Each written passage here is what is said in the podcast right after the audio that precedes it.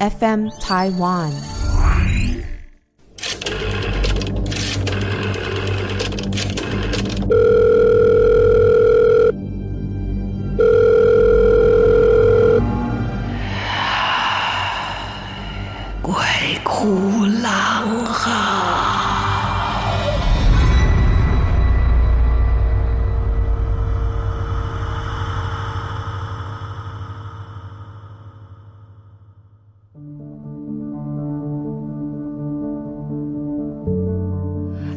好，欢迎来到鬼哭狼嚎啊！今天要跟大家分享的故事，也有我们听众朋友的投稿啊。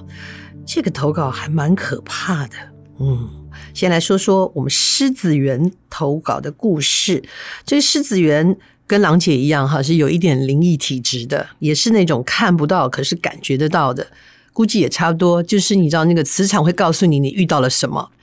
最最庆幸的就是看不到，不然每天。应该会被自己吓得半死。到底我现在看的是真的假的啊？狮子园呢，在十三年前上大学的时候，有一天晚上，跟着那个时候的女朋友去逛台中的大家都很熟悉的一中街商场。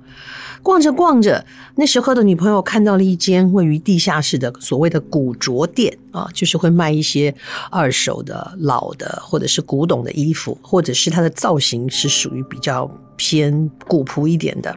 好吧，就想进去看看啦。刚从楼梯走下去，还没进店门，就闻到浓厚的熏香味，可能是在地下室。所有的味道都闷在地下室里面，那味道很冲，冲到天灵盖，让鼻子就感觉到不太舒服。可是呢，那时候女友说想进去看看，怎么办呢？只能舍命陪女友了，硬着头皮陪她进去。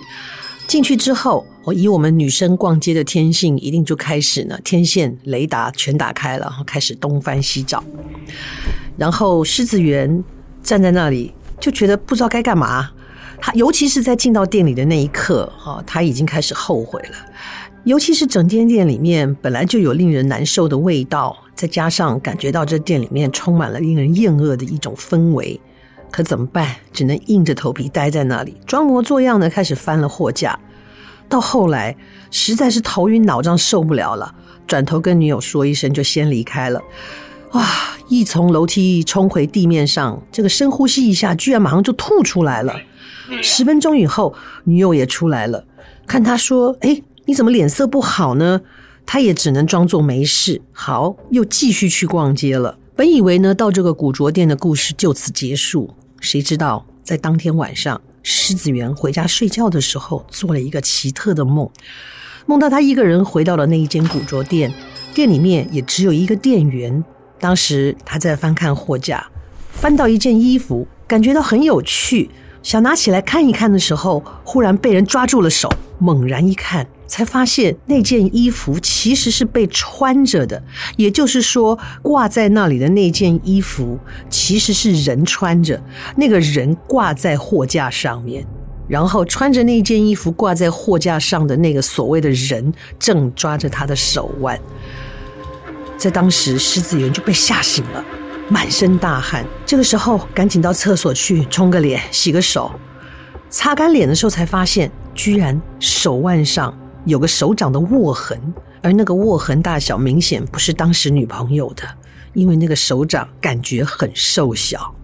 狮子园很坏，这时候还要督促一下，说因为呢，嗯，那个手腕的那个手握的痕迹呢太瘦了，绝对不会是他女朋友的。很幽默，看来这个女朋友应该真的只是前女友哈。如果是现在的女友，应该不敢写。好，刚好也跟大家分享，很多年前啊、呃，在一个节目的录影，真的太久，久到我已经不记得是什么节目了。然后那一集呢，请来一个女孩子，很真的很年轻，大概才十三四岁、十四五岁这样。就是一个国中生、高中生的样子，长得很清秀，就是好像是那个他们这个修道团体了哈。我也不敢说是不是宗教，就是这一些人呢，他们选出来的一个有点类似我们说，好像这个团体里面的天女。这个小女孩很早就被辨认出身份了，然后这个天女可以带你去很多的地方，至于去哪里不清楚。可是那一次我们去呢，她要带我们去逛夜市，不是普通的夜市，就是鬼市。对了，他们那里也分白天晚上，没错了哈，就是去了鬼市这样子。那我们当然就闭着眼睛啊，然后就开始感受。然后就见那个那女孩真的长得很清秀，我还有一点印象，然后也也很沉默，她就坐在那边，然后大家就在她旁边加持一样的啊。这个女孩子，他们就说：“哦，那个天女要你们闭眼睛。”她好像没出什么声音，我们就闭上眼睛。她说：“好，你们现在呢，呃，经过一个关卡，然后呢，就会进入到夜市。”说真的，我本人真没什么感觉，但是那天跟我一起参加的人叫宋少卿。我不知道他是真感应到还是做节目效果，无从判断。因为我这个人其实蛮老实的，就是如果你先跟我讲好要做节目效果，我就配合；但如果没有事先讲好，我就照着节目走，我不添乱。所以我就觉得那好吧，应该是真的吧。然后反正我们就盘腿坐在那里，的确是感觉到身上有些发热。但我也不能判断这个发热是因为屋子里面人多，还是因为心情紧张，还是因为真的进入了什么不知的领域。总之呢，到了这个所谓的夜市之后，他们说到了，然后说逛夜市得带钱。我心想，嗯，钱我有带啊。然后又听到他们说，哦，阳间的钱跟阴间的钱是不一样的。来，我给你们一些钱，然后就叫我们把手掌。就捧起手掌，好像要接东西的样子，然后就啊，好，你们现在带了钱了，嗯，我也没看见，好，我们就带了钱了，就要去逛那个所谓的鬼市。总之，这中间的过程都没有发生事情。然后他就说，呃，好，你们现在看到什么东西，你想把它买回来，你就把它买回来。我心里面还想说，钱够吗？总之呢，我就。好吧，我真的没有什么感应，然后我就，他就说啊，你们现在停在一个类似像奇珍异宝的一个摊子啊，他说好，你们想把什么东西带回来，或者你心里想象，好，我心里就想说好，那我就带一个类似像透明的琉璃珠，不知道为什么心里有这个感觉，好，我就把它带回来那样子。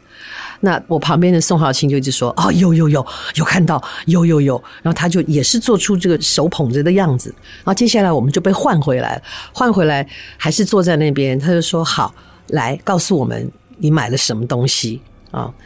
然后宋浩清就说：“啊，我感觉有一个圆圆的东西在我手上。”他说：“那是什么东西？”他说：“像是一个一颗珠子，就是透明的。”然后有很多的折射，感觉非常的晶亮。这个天女他们就说：“嗯，很好。”然后就问我，我说：“呃，对，我心里想的也是要带这个东西回家。”他们就说：“嗯，很好。”然后就叫我们把它收起来。我说：“请问收在哪里？”那我终于知道他的意思，就是说你做出收起来的状态，然后呢，邵耀清先生就拿起手上那颗虚的啊，但是是看起来是一个圆形的状态，他就收到口袋里。那我也忙不迭的就做出把东西收到了口袋里的感觉。他就说：“你们呃运气很好，第一次进了鬼市就找到了一个很好的宝贝。那这个宝贝可以保护你们不受什么邪灵侵害什么之类的。”哦，还说嗯，将来有机会再去好了，啊，就结束了。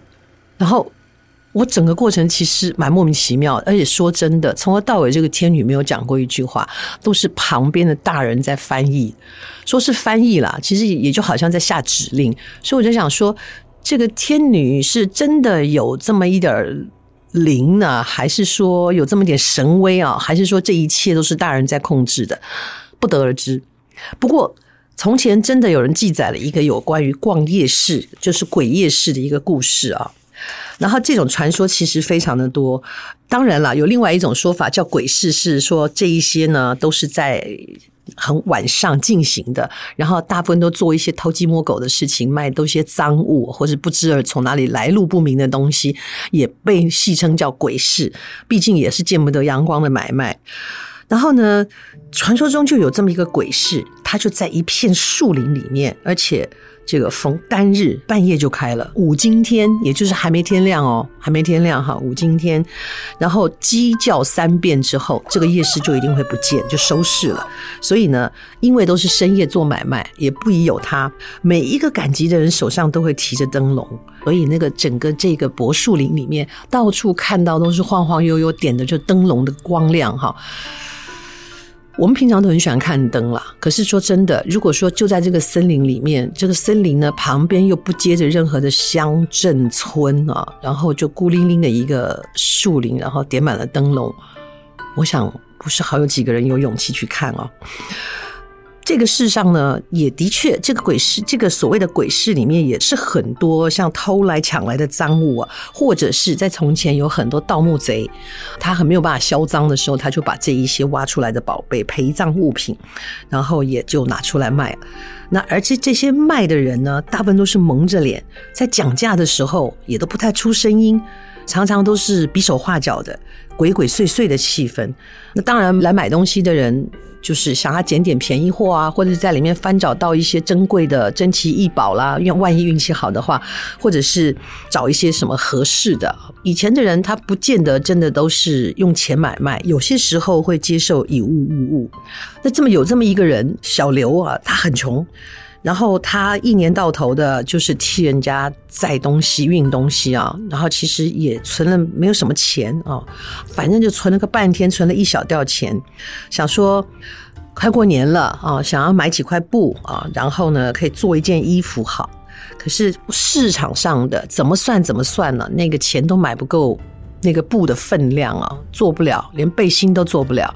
所以想说这个地方说不定能碰碰运气，所以就趁着三更半夜就跑到鬼市来碰运气。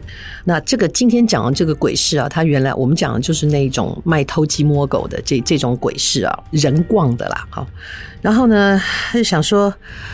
好吧，那晚上要去，可是家里穷的连灯笼都买不起，所以就从那个林间呢，就扯了一把艾草啊，艾草的那个杆子，然后呢搓了搓，弄个绳儿拧上去，就变成了一个艾草的火绳，然后他就去了这所谓的鬼市，然后看着看着。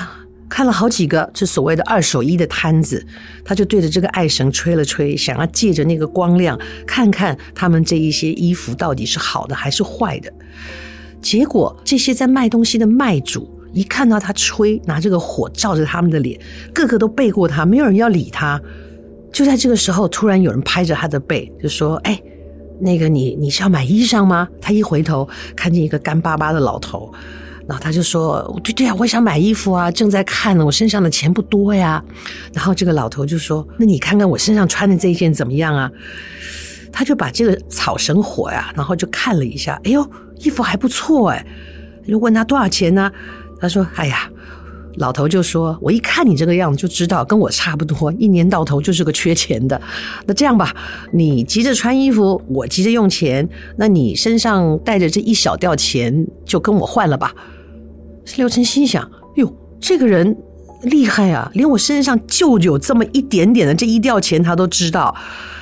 不过他又再仔细看看这个衣服，嗯，算是手工挺细的，而且料子蛮好的，一吊钱的价钱算是捡了便宜。因为之前我们说了嘛，他那一小吊钱在布庄上买个布做个背心都不够。好，也算是捡到便宜了哈。一件这个外套，他就把他身上的这一吊钱给了他，换了他身上的那一件所谓的袄啊外套，一手交钱一手交货，他急急忙忙把这个衣服接过来往身上一套，哎呦！还正是刚刚好合适哎，一开心啊、就带着他的火绳，然后呢，穿着这个新衣服，就一颠一颠的就跑回家了。这个所谓的鬼市都是我们不说了嘛，五更天才开，天亮鸡叫了才收，所以他跑回家的时候天还没亮，但是天还没亮就表示老婆还没起床。可是人就是这样，穿上了新的衣服，身上带了新的配件，买了一只新的手表，就好想要炫耀一下，人之常情。我弟弟在小的时候，终于有了一只自己的表，然后他也很想炫耀，他就整一个在上学的时候，没事就把手举起来晃一晃他的手表，就晃他的手腕，那手表就会在手腕上嘎啦嘎啦响。没事就举来晃晃晃晃晃，终于有人发现了，哎，你戴新表啊？这种你知道，发骚的心才会被平静下来。很多人有这个问题哈，所以他就也不管。他老婆还在睡觉，就把他叫醒。他说：“哎，你看，看，看，我身上穿的这个新的外套怎么样？好不好看？”诶，他老婆呢，起身看了一下，哎呦，看到丈夫身上穿的这一件外套，缝工很好，做工很好，而且又这么合身，也蛮替他高兴的。那才一吊钱换了一件这么好的外套，很开心。那天亮了之后，急急忙忙吃了早饭的这个流程啊，要出去帮人家运货了。很奇怪的是，他穿着这件新的袄子，也打算要给他的这些同伴们骚包一下。结果一走出门，一到一卷的阳光，这一件衣服一下子变成了碎布片儿，然后风一吹，稀稀疏疏掉在地上。蹲下来一看，什么布片呢？都成了灰了。哇！他老婆出来看也吓得要命。可是这刘成穷的要命，这真的是穷光蛋一个。好不容易存了一吊钱，他越想越气。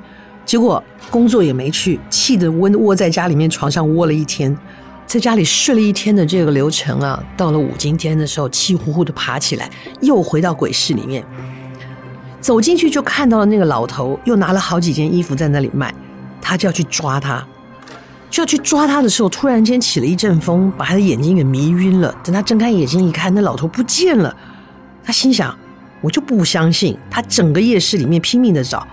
他找到那老头，老头就一会儿不见。后来他很生气，他就想说：“哈、弄了半天，我怎么可能追不上你？”果然，他追着追着追着，追到一个地方，等他定睛一看，哎呀，这是什么地方啊？这附近怎么商家也不见了？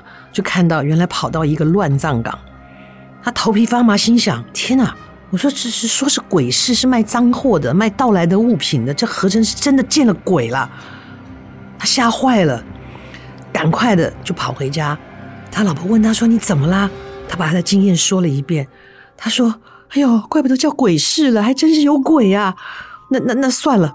这刘成心想：不行啊，那有一吊钱啊，我存的好辛苦啊。他老婆说：“你就惦记着钱，但连命都没有了。”他怎么想都不甘心。后来听人家说，鬼啊是有办法可以治的，他觉得他必须报这个仇。就跑到了亲戚家，死皮赖脸的跟人家要了一只黑公鸡，因为他听说黑鸡血、黑狗血是能辟邪的，他要拿着这个公鸡血，一定要去教训那个骗他的鬼。又隔了一天，他又来到了鬼市上，东找西找，哎，居然有人主动又拍了他的肩膀，一回头就是那个骗他的那个老鬼。他一伸手就要从怀里掏出那个装着公鸡血的瓶子，拔下瓶盖就要往那鬼的身上泼。那鬼伸手拦住他，他说：“哎呦，这位大哥啊，你听我说啊，我是不应该坑你，可是我是真拿东西卖了钱啊。其实说穿了，我跟你一样，活着的时候也是个穷鬼，要不然怎么会把身上的衣服脱下来卖你呢？你觉得你吃亏上当了，也不过就一吊钱嘛，你为什么要灭了我呢？”这刘生说：“我也没办法呀，对不对？那那我这钱也存了很久啦。”然后这个老鬼居然说：“我不是存心要骗你的，我老婆坐月子要花钱。各位，这些鬼老婆也要坐月子，是不是过得跟人间差不多啊？所以他才把这身上脱了卖的。他说：‘我告诉你，来到这个鬼市上，人是穷人，鬼是穷鬼。我虽然得了钱，但是呢，却害你被骗。’”他说：“这样吧，我把钱还给你。”他就把那一小吊钱还给了。他看他把钱还给他，心里想说：“哎，原来你也是个穷鬼啊。”他说：“对，我也不是说就觉得自己愧疚了，把钱还给你，是我必须还给你。怎么说呢？”他说：“我一心急忘了阳世间的钱，我们阴间用不了，所以我就算收了那一吊钱，我也不能干嘛。你把钱收回去吧。”他说：“再来，我奉劝你，没事别到我们这个鬼市。这个鬼市可是阴阳两全呐，有活着的人，也有像他一样是已经不在阳世的。他说再说呢，这里很多的钱买来卖东西的人，要不是偷来的、拐来的、骗来的，就是从坟里挖来的。你就算碰到是人卖东西给你，都不知道会有什么祸灾啊，或者是说有哪一些有主的孤魂呢，就跟着你了。”你还是别来吧。刘成听了一听，觉得有道理。像这样的鬼市，以后还是不来的好啊。我们今天就从了我们的狮子园这里呢，引申了一个跟逛鬼夜市有关的故事啊。